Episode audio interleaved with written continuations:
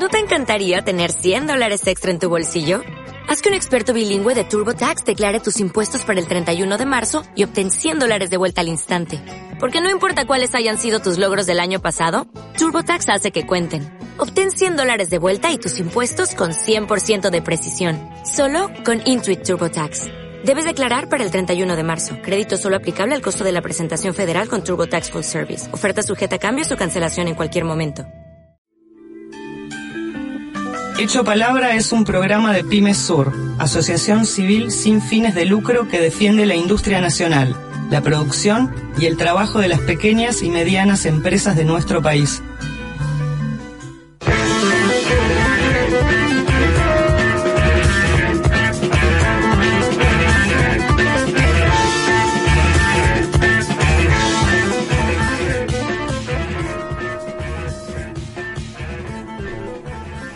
Mientras el presidente Mauricio Macri ya ha llegado a Japón, luego de firmar en China convenios económicos que ya había firmado la presidenta Cristina Fernández en nombre de la República Argentina, y mientras el partido Propuesta Republicana, el PRO, establece lazos de amistad con el partido único más importante del mundo y más grande, el Partido Comunista de China, en el sur del mundo, en el sur de nuestra América, se están conmoviendo de raíz los cimientos de esta restauración neoliberal de la que tanto se habla y la que tanto estamos sufriendo.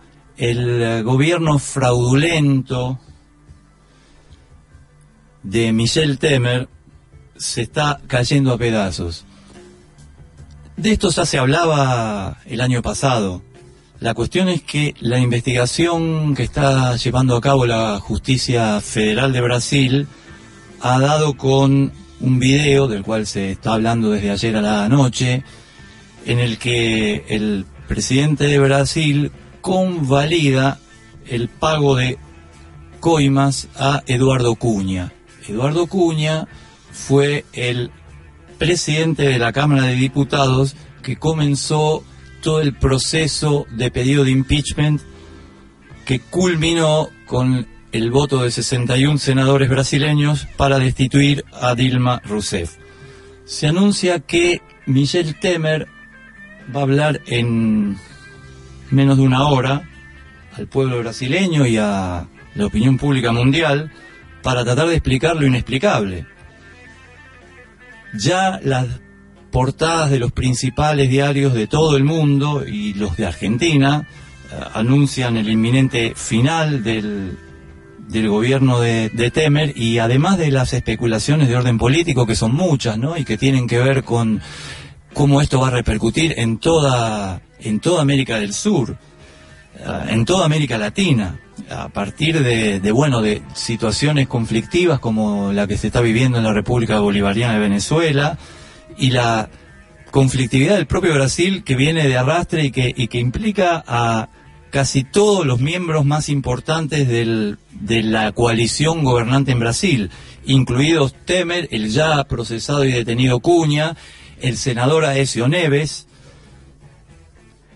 Pero bueno, aguardaremos al acontecer de los sucesos brasileños. Lo que queremos decir y queremos que quede claro es que todas las crisis económicas, todas las consecuencias económicas que pueda tener esta crisis en Brasil eh, y que van a afectar sin dudas a la economía argentina, no van a haber sido originadas por la caída del gobierno fraudulento del Brasil, sino que en lo que nos compete, ¿no? En lo que hace a la economía de las pequeñas y medianas empresas comerciales e industriales, lo que nos está pasando y lo que vivimos es la crisis que estamos viviendo todos los sectores populares a partir de políticas como las de Brasil aplicadas en la Argentina a partir de diciembre del año 2015.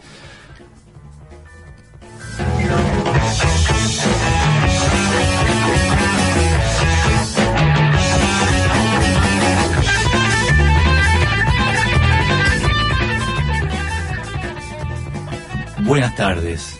Esto es Hecho Palabra, el programa de Pyme Sur. Con la conducción de Leo Said, de quien les habla, Pablo de Viase, con la producción de Hernán Lascano y la operación técnica de Julián Pelliza.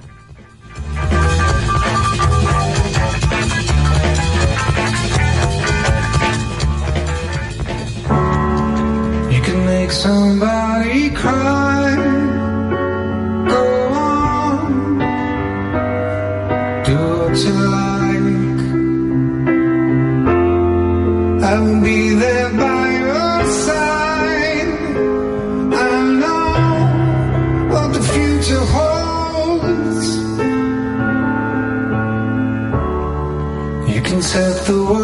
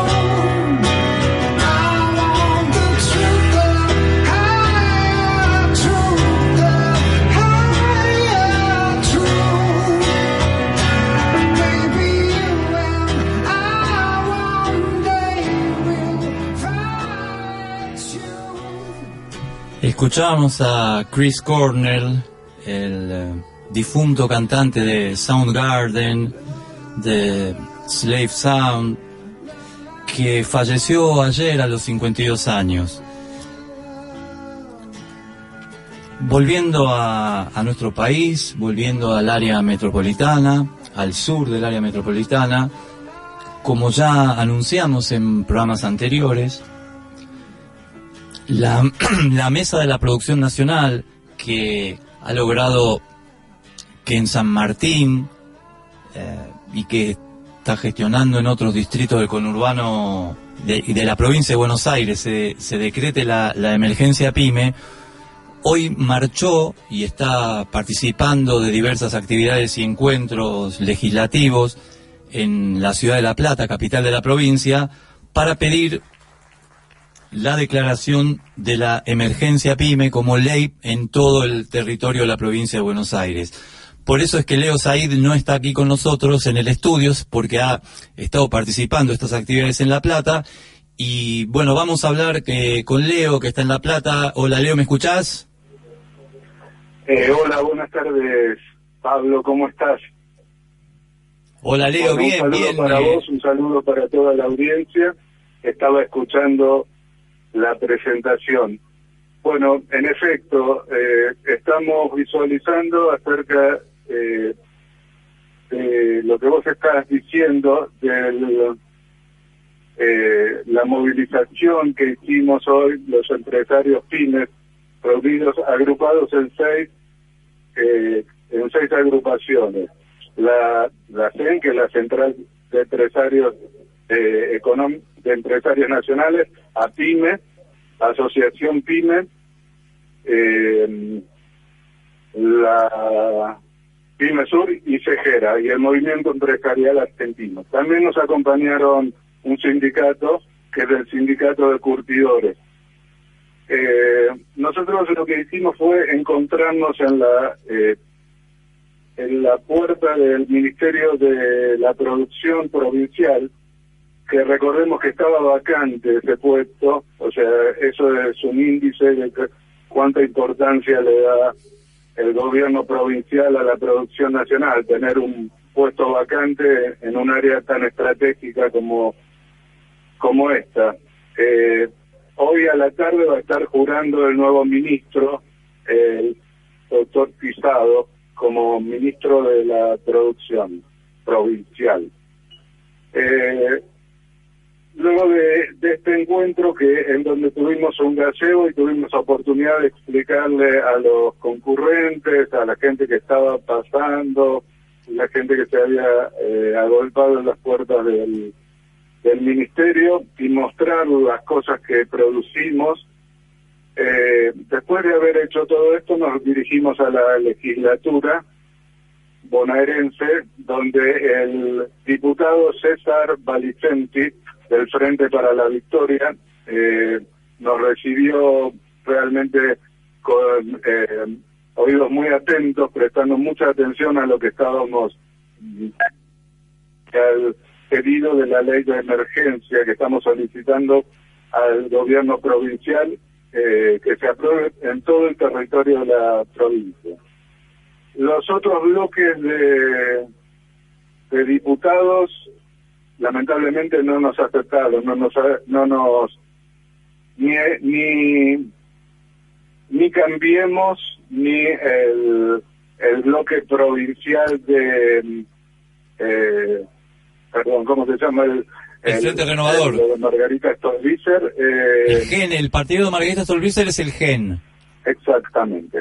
Eh, bueno, ninguno de los de los otros bloques nos aceptó una entrevista, pero sí le dejamos a todos una copia del eh, del eh, la ley del pedido de ley del proyecto de ley de emergencia provincial, cuyos eh, contenidos más importantes radican no solamente en una reducción de las alícuotas de los impuestos provinciales, sino fundamentalmente en la intermediación del gobierno provincial ante el, eh, Poder Ejecutivo Nacional para que eh, pueda eh, frenar un poco esta política que nos está eh, destruyendo tanto al trabajo como a los empresarios.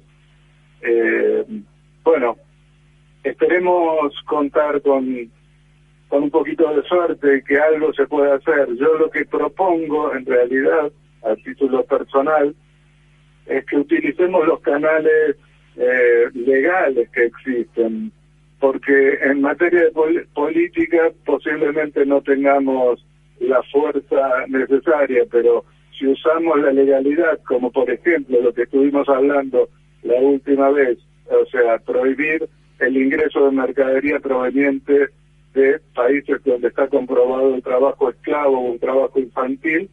Eh, en este caso vamos a tener cierta posibilidad de ser escuchados y de ser aceptados, porque no, no es más que reclamar lo que Argentina se comprometió en tratados internacionales.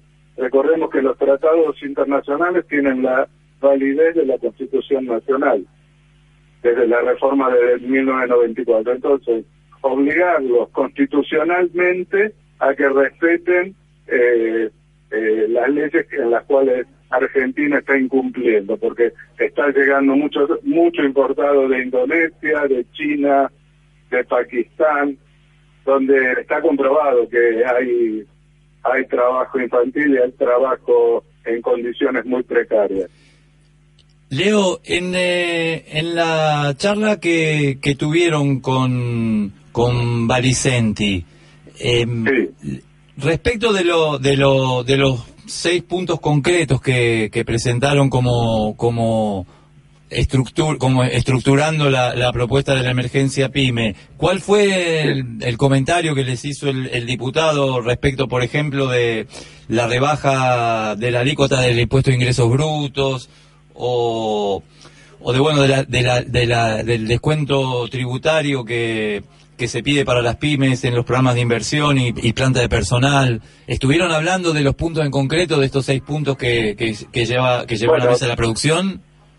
Entiendo. Eh, no hubo todavía un debate punto por punto, para lo cual eh, sí lo que nos dio es eh, el, el, el proyecto fue ingresado en la legislatura, tenemos el número para poder eh, eh, seguir el- la evolución del proyecto, porque esto incluso se puede seguir online. Así que eh, todavía no tuvimos oportunidad de estar discutiendo acerca de los puntos.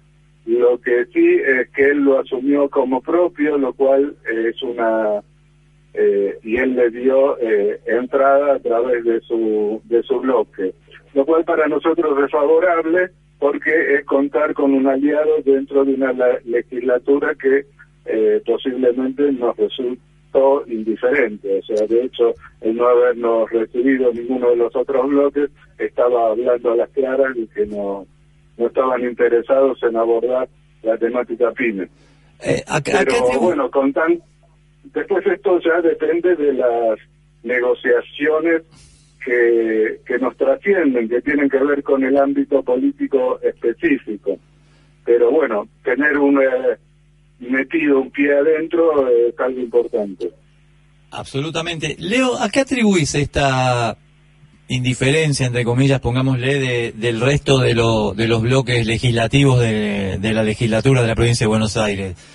Particularmente en el caso del Frente Renovador, me, me, me, me interesa. Lo que hoy esgrimían era que eh, estaban preparándose porque se reúnen una vez cada tanto y justamente hoy iba a haber sesión de la legislatura. Por tal fin nosotros fuimos porque era el momento en donde íbamos a encontrar a todos los bloques. Eh, sin embargo, ellos nos decían que estaban muy ocupados, que no nos podían atender, pero obviamente lo que se trasunta es una falta de interés. Eh, ahora, bueno, está puesto en manos del diputado Alicenti la responsabilidad de hacer interesar a los demás bloques. Él tiene un diálogo más fluido con todos los bloques. Eh, nosotros éramos un poco eh, poco conocidos ahí, pero bueno, eh, ha- habiendo asumido el compromiso y creo que es una persona de bien, creo que nos va a saber representar y ponemos una ficha al menos en él, o sea, estamos jugando a esa posibilidad. Leo, dijiste que estuvieron mostrando eh, muestras de, de- de productos de, la, de las distintas cámaras Sí. e instituciones que, Sí, que te integran... comento un poco. Había de la industria del calzado, había eh, industria meta- metalúrgica, había eh, del cuero, había de eh, manufacturas de artículos eh, para para para el colegio, carpetas, cartucheras, etcétera. Eh, y yo estaba con manufactura, con indumentaria. Eh, así que bueno, evidentemente el espectro de eh, producción es enorme. Recordemos a la audiencia que eh, el 80% del trabajo nacional está provisto por las pymes. Eh, o sea que este es un dato muy importante. Eh, la baja en el consumo y el desempleo que se está generando en estos últimos meses eh, es lo que nos impulsa a llevar estas medidas. Hay empresas, en, o sea, en el barrio, en donde uno se mueve, que tanto los comercios como los productores, etcétera, están cerrando porque la presión de los de las tarifas más la más la avalancha importadora está haciendo inviable la producción nacional. Lamentablemente es así. ¿Cómo, cómo, cómo evaluás, cómo, cómo viviste la, la recepción de, de la gente de la, de la Plata, la gente de la calle respecto de, del, de la exhibición que hicieron ustedes en, en los gazebos y respecto de, lo, las propuestas más elementales, ¿no? Porque, a ver, el 84% de la, de la producción, el 84% del, del empleo está dado, decías, por, por las pequeñas y medianas empresas. Sin embargo, esto no se traduce en los porcentajes de, conciencia ¿no? popular que hay respecto de la, de la importancia del sector en, la vida económica nacional. Entonces me, interesaba un poco que nos contaras cómo fue la, la reacción de la gente de a pie. Sí, bueno, eh, eh, también sepamos y seamos conscientes eh, que gran parte de la eh, opinión pública es la opinión publicada, o sea, eh, tiene que ver con lo que los medios están informando. Los medios, eh, la cobertura mediática que están haciendo los medios eh, es muy importante y qué cosas resaltan y qué cosas no resaltan. O sea, por ejemplo, un claro ejemplo de lo que pasó, eh, veamos cómo la, frivolidad con que eh, tomaron esta avalancha de que los el, el gabinete estuvo en China comprando trajes de 100 dólares.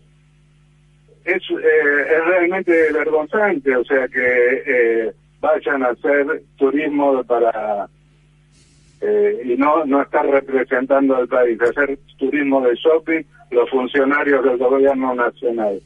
Eh, y en vez de venir a comprarse la indumentaria acá, es una vergüenza realmente la imagen que dieron. Eh, pero bueno, sabemos que hay esta complicidad entre los medios y el gobierno, es notoria.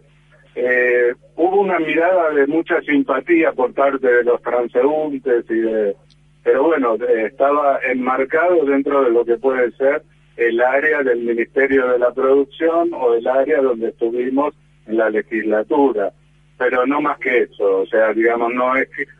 Ah, perdón, perdón, perdón. A partir del diputado Valicenti eh, hubo una gran movida mediática de los medios locales, o sea, hubo mucho, eh, hubo dos canales locales, al menos había dos cámaras eh, reporteándonos y hubo eh, de varias radios locales también, con lo cual, digamos, la repercusión en La Plata va a ser importante. Eh, a nivel nacional no hubo ningún medio. Eh, y Leo, me, me, interesa esto del, del, del, de, la, de, digamos, de lo que ustedes pueden conversar con la gente cotidianamente. Cada uno de ustedes, vos en tu rubro, por ejemplo, ¿Cómo, cómo me, interesa que contemos cómo se percibe desde la opinión popular eh, la crisis del sector? Por ejemplo, tus clientes o los clientes de tus clientes respecto de, lo, que de lo que es la producción nacional y de lo que implica. ¿Cómo, cómo, cómo lo registra una persona que compra una, una prenda textil nacional, por ejemplo? ¿Cómo lo vivís vos que lo eh, registra? Yo te digo, yo te digo que, digamos, no podemos derivar la responsabilidad en el consumidor. Eh, el consumidor va a comprar el producto que le sea más adecuado y no le importa mucho el origen. O sea, el consumidor, si le dan un artículo importado a un mejor precio que el nacional o de una mejor calidad o lo que fuese, va a elegir el que más le conviene, no va a ser, no hace normalmente el consumidor una evaluación acerca de que con su decisión está favoreciendo a uno o a otro productor. Por eso digo que esto no es una decisión que hay que dejarla en manos del productor ni, eh, ni del consumidor, es una decisión que tiene que tomar el gobierno nacional. El gobierno nacional es el que debe eh, hacer el marco político para que se desarrolle un contexto económico que favorezca el consumo, la producción, el trabajo. Entonces, digamos, eh, posiblemente ahora negocios a los cuales visito están bastante inundados de mercadería importada. Y dicen, mira qué bárbaro, qué barato y qué lindo, pero ahora les resulta económico, conveniente, lo venden porque todavía la gente no ha sido despedida masivamente. Pero el año pasado la mayor parte de las pymes trabajó a pérdida, todo el 2016. El 2017 no se puede aguantar a pérdida. Entonces ya van a ser muchas más las pymes que van a estar cerrando. Entonces, cuando no haya trabajo, eh, cuando no, no tengan trabajo ya no van a comprar productos ni baratos ni caros, no va a haber posibilidad de comprar. Eso es lo que nos pasó en el 2001. Por eso estemos alerta de que esto es un son el prefacio del 2001. Bueno, Leo, tenemos que ir a la, a la tanda institucional de la radio. Seguramente vamos a, a tener una recuperación de todo lo, lo, que ha sucedido hoy en La Plata, de los materiales que has recogido, de entrevistas que has hecho.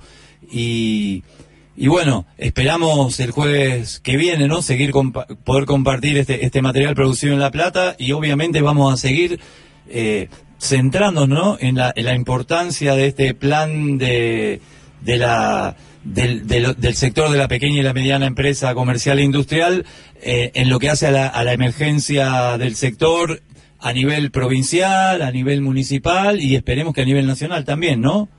Exactamente, sí, bueno, eso es, digamos, esa es la vía.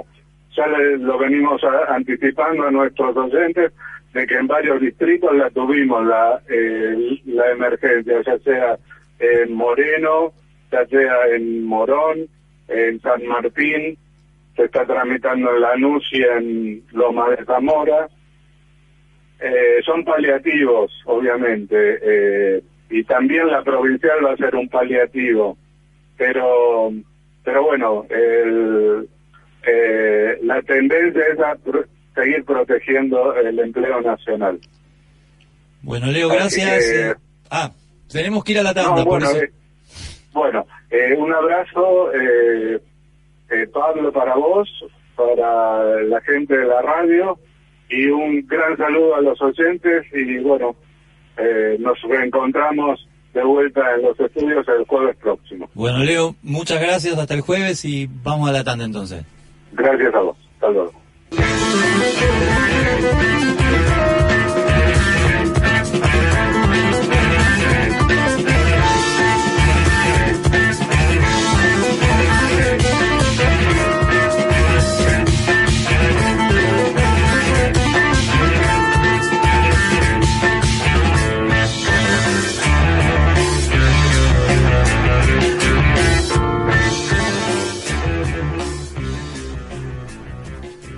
Decíamos que en el, en el sur eh, del área metropolitana, estrictamente en el sur de la ciudad de Buenos Aires, ha, han habido dos noticias en, estos últimos días que uh, nos tocan muy de cerca. Uno de ellos tiene que ver estrictamente con, el barrio de La Boca y con una disputa que ya tiene mucho tiempo y que tiene que ver con la suerte de los terrenos de Casa Amarilla, eh, que eh, en una manipulación de una serie de interpretaciones legales, donde ha habido muchas idas y vueltas, el Club Atlético Boca Juniors, la conducción del Club Atlético Boca Juniors, encabezada por, por Daniel Angelici, eh, pretende llevar adelante lo que, lo que se conoce como el, el estadio shopping, se le dice, y que tiene que ver con un debate de, de del barrio específicamente, si es si, digamos, Boca se tiene que hacer con, los, con, el barrio o, o si el barrio tiene que recuperar el Club Boca Juniors.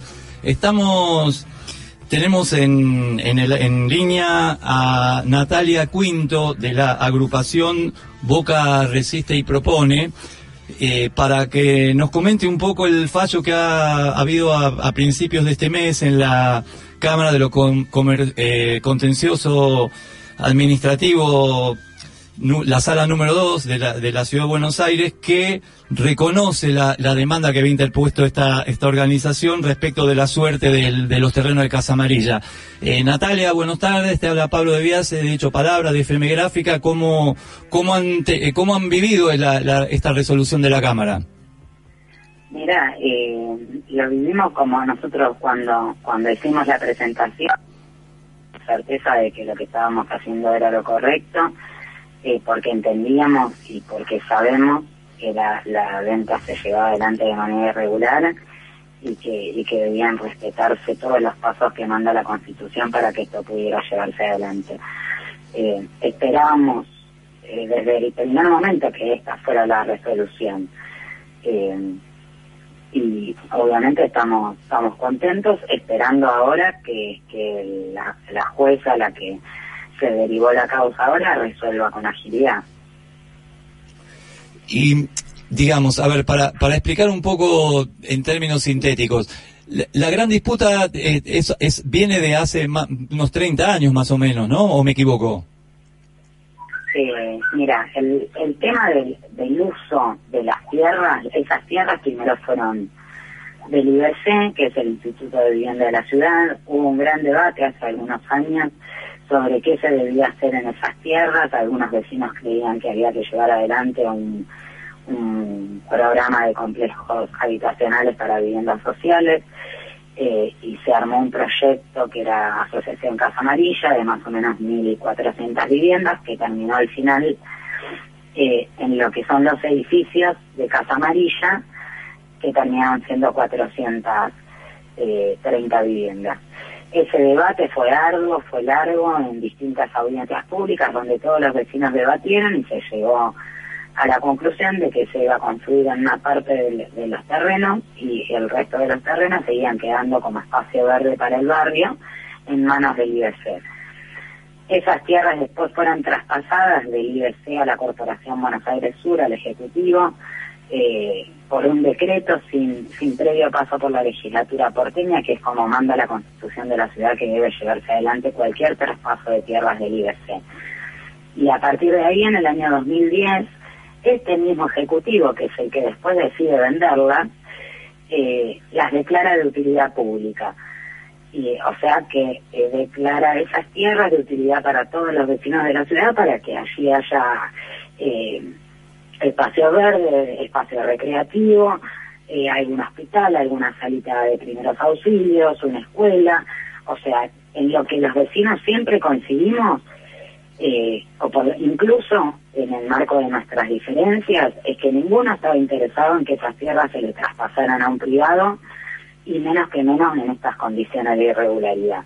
Eh, la discusión sobre qué hacer con los terrenos data de larga trayectoria, sí, por supuesto. Pero eh, los vecinos de Cava, los vecinos de La Boca, eh, puntualmente no vamos a poder discutir sobre la utilidad de esos terrenos si esos terrenos dejan de ser públicos y pasan a manos privadas.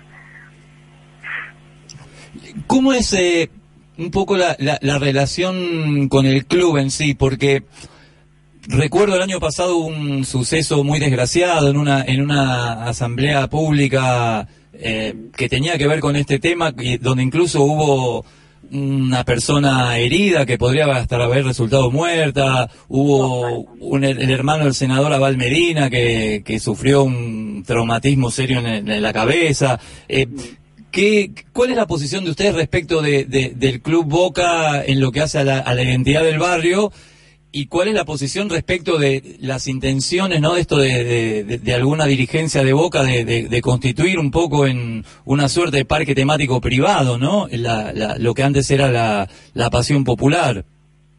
Sí, a mí eh, en primera instancia me gustaría como separar las cosas. Eh, cuando cuando se sucedió el, el desgraciado hecho el pasado 4 de mayo eh, del año pasado, cuando se intentaba discutir dentro de, la reunión del Consejo Consultivo de la Comuna 4 la, la venta de los terrenos de Casa Amarilla, quienes nos agredieron, quienes agredieron al compañero de Boca del Pueblo, Matías Cínica y a, y a Fernando Valmedina, fueron empleados de planta permanente de la comuna.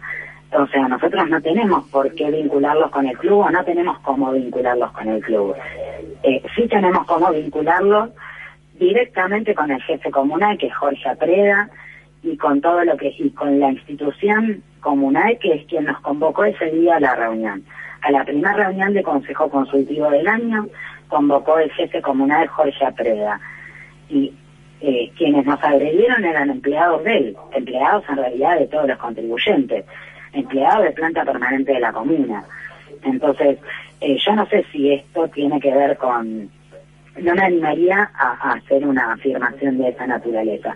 Después, en cuanto a lograr del club como, como asociación civil sin fines de lucro, como eh, Club Atlético Boca Junior y lo que eso implica para todos los vecinos del barrio, pero no desde hoy. Históricamente, en cuanto a la identidad barrial, el barrio siempre cumplió una, un rol fundamental dentro de la vida social de nuestro barrio. La realidad es que a partir de la, de la llegada de Angelici o de la gestión macrista, inclusive ya con, con Mauricio Macri como presidente del club, el club cada vez estuvo más cerrado al barrio, cada vez estuvo más interesado en generar negocios de otra naturaleza que no tuvieran que ver, que no tienen que ver con el con la función social que, que dice el club en su estatuto fundacional que debe llevarse adelante. Eh, yo te voy a poner un ejemplo gráfico. Eh, los eh, el, el único día en que los chicos de nuestro barrio pueden acceder gratis a todos los museos que hay en el barrio es la noche de los museos, que es el único día en que el Club Boca Junior decide no abrir el Museo de Boca. O sea, nuestros chicos, para poder entrar al club, tienen que pagar como pagan los turistas extranjeros el ingreso para visitar el club. Entonces, claro que el club tiene una decisión, toma una decisión, o esta gestión de, de gobierno del club toma una toma una decisión con respecto a cuál va a ser el vínculo con el barrio. Este año, después de muchísimos años, es el primer año en que el club abre las puertas y después de todo esto que, que vos mencionaste antes, decide abrir las puertas para que chicos de nuestro barrio accedan a la pileta eh, dentro del club y no a la beca de pileta municipal que otorga el club todos los años, que es una pileta que también pagamos los contribuyentes, porque cuando Boca Social da becas de colonia para la colonia municipal y le estamos pagando nosotros, no el Club Boca Juniors. Entonces hay una clara decisión del club de transformarse en otra cosa que no es una asociación civil sin fines de lucro.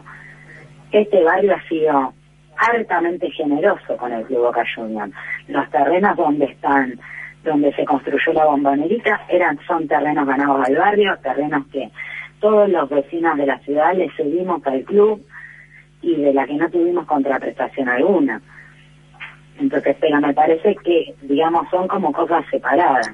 Lo que sucedió el, el pasado 4 de mayo tiene que ver con responsabilidades políticas, tiene que ver con, con una causa penal que está cursando la justicia y, que es de, y que tiene como carátula el intento de homicidio.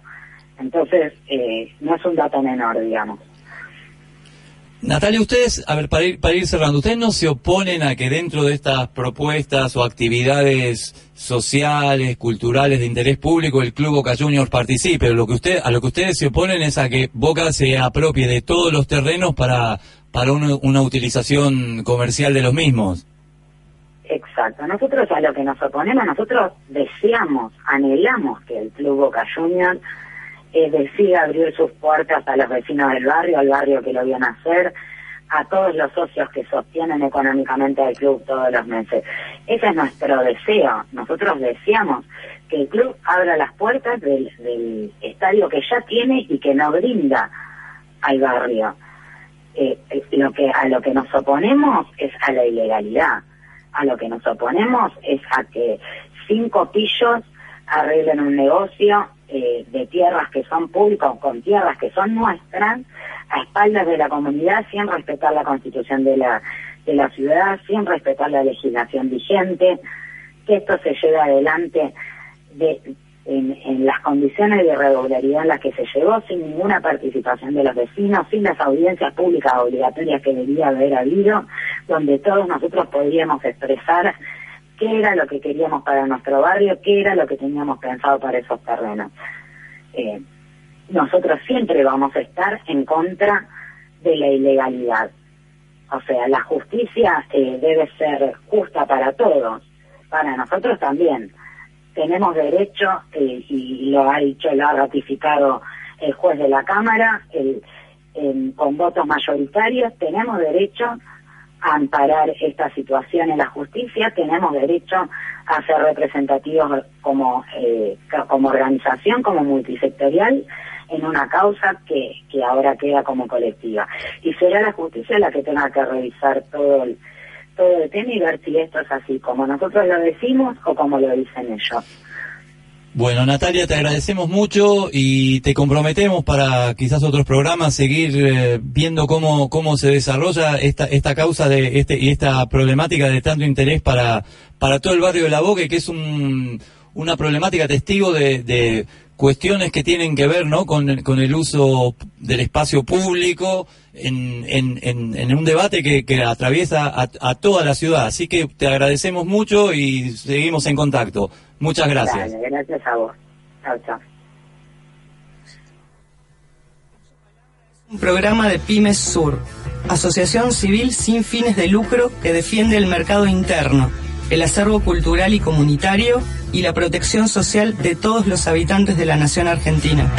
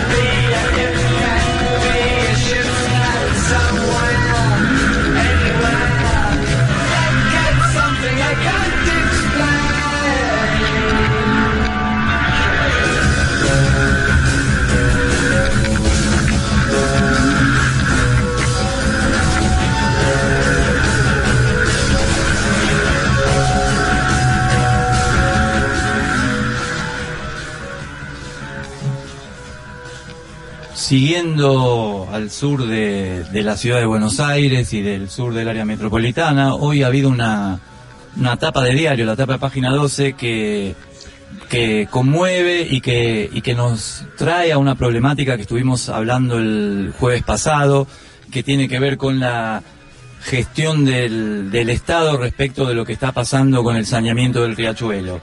Eh, Estamos en línea con, con Antolín Magallanes, ex vicepresidente de Acumar, y queríamos que nos comentara un poco en estos últimos cinco minutos em, eh, si estas a, qué van estas denuncias de página 12 donde se habla de un 70% de, de, de la, del apoyo del Estado a al plan de sanitario de emergencia que había estipulado la, la Corte Suprema en, en, en su fallo eh, y dentro del, eh, del Plan Integral de Saneamiento Ambiental. Antolín, buenas tardes. Queríamos que nos comentaras un poco esta, esta noticia que, que ha llevado hasta la tapa de un diario.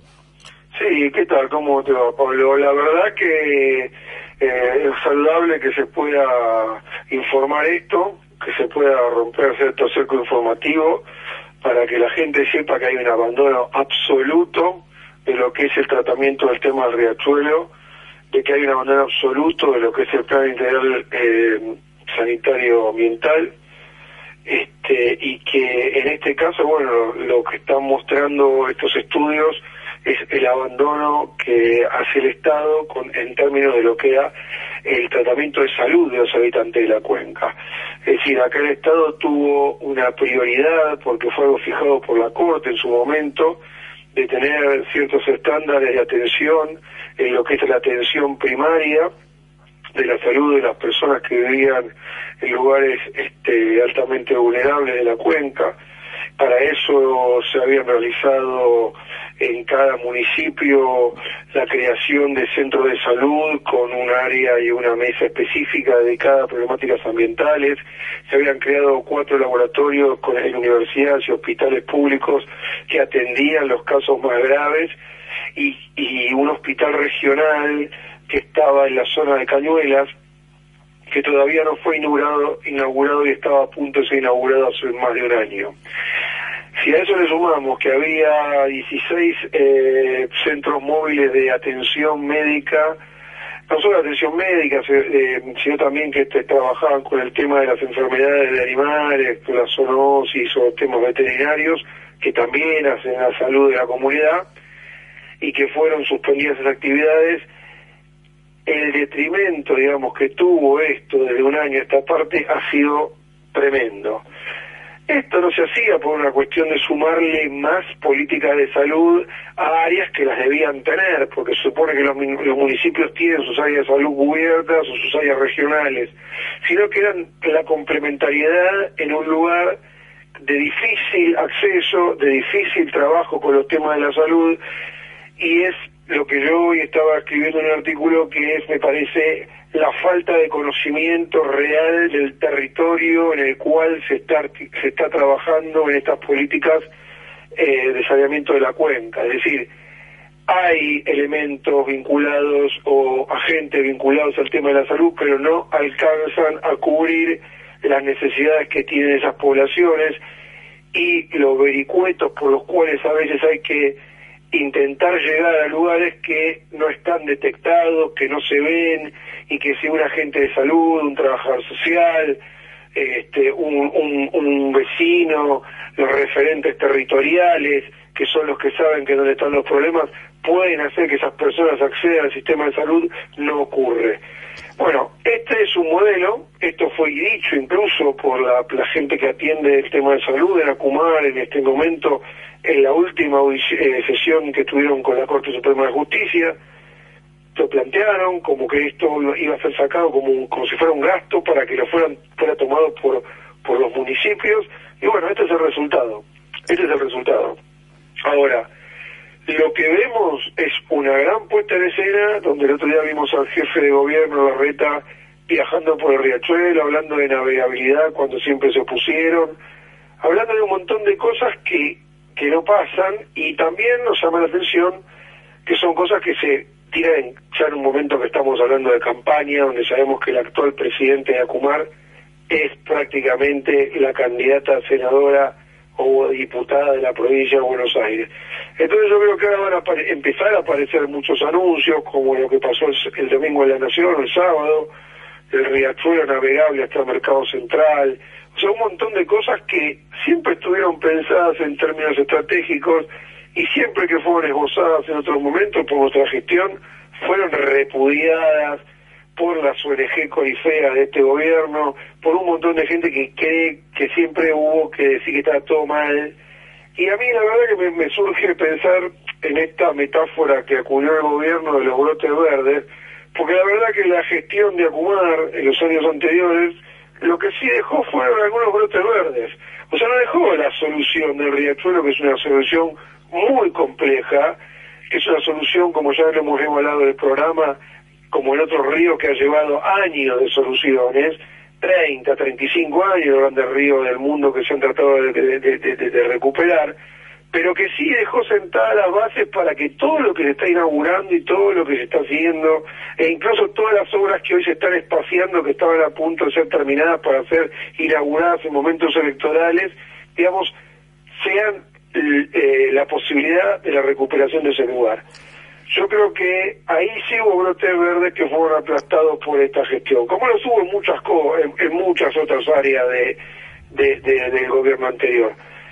Obviamente que, como lo hemos charlado, son temas complejos, temas que, que llevan, tienen sus bemoles, pero me parece que el tema de la salud fue el tema que hizo que la Corte Suprema tomara cartas en el asunto y decretara el fallo, aquel fallo famoso que obligaba a los tres estados a recuperar eh, eh, la cuenca eh, la, la cuenca eh, ambientalmente. Entonces, estamos ante esta paradoja, digamos, ocho, ocho años después, un gobierno que no toma en cuenta aquel legado primero que dio la Corte Suprema de Justicia. Y también, la verdad, hay que decirlo, la Corte Suprema de Justicia, hoy por hoy, tendría que hacerse cargo de este fallo que puso en su momento en la agenda como algo de vanguardia para decir, o sea, de esta Argentina, de los derechos humanos, de esta Argentina, la corte, esta corte va a tomar un tema de vanguardia que va a ser el tema del saneamiento del riachuelo. Esta corte que apartó un juez que fue que, que fue acusado de corrupción y que nos paró la gestión prácticamente un año y que ahora ese juez está restituido porque también por los contubernios que se han dado en, el Congreso y en el Consejo de la Magistratura le han perdonado la vida porque ahora parece ser, que es un juez que fue víctima del gobierno anterior y no un juez corrupto que paró la obra de la autopista Presidente Perón que paró millones de, de miles de puestos de trabajo, que paró esa obra, la autopista Perón, que es la que tiene que hacerse en el casi el tercer cordón para evitar las inundaciones de la zona de la matanza. Digo, y todo esto sigue de una manera que nadie, que nadie denuncia. O sea, hoy algunas ONG tibiamente se quejan, pero bueno, en su momento este, apoyaron muchas de estas iniciativas o vieron todo negativamente y yo creo que esto nos implica a todos los argentinos, sobre todo los que vivimos en la cuenca o los que tenemos un interés en que se recupere esta cuenca, a pensar que hay que tener un plan, ese plan tiene que ser un plan acordado, que ese plan lo tenemos que respetar todos, porque si no, esto es de nunca acabar.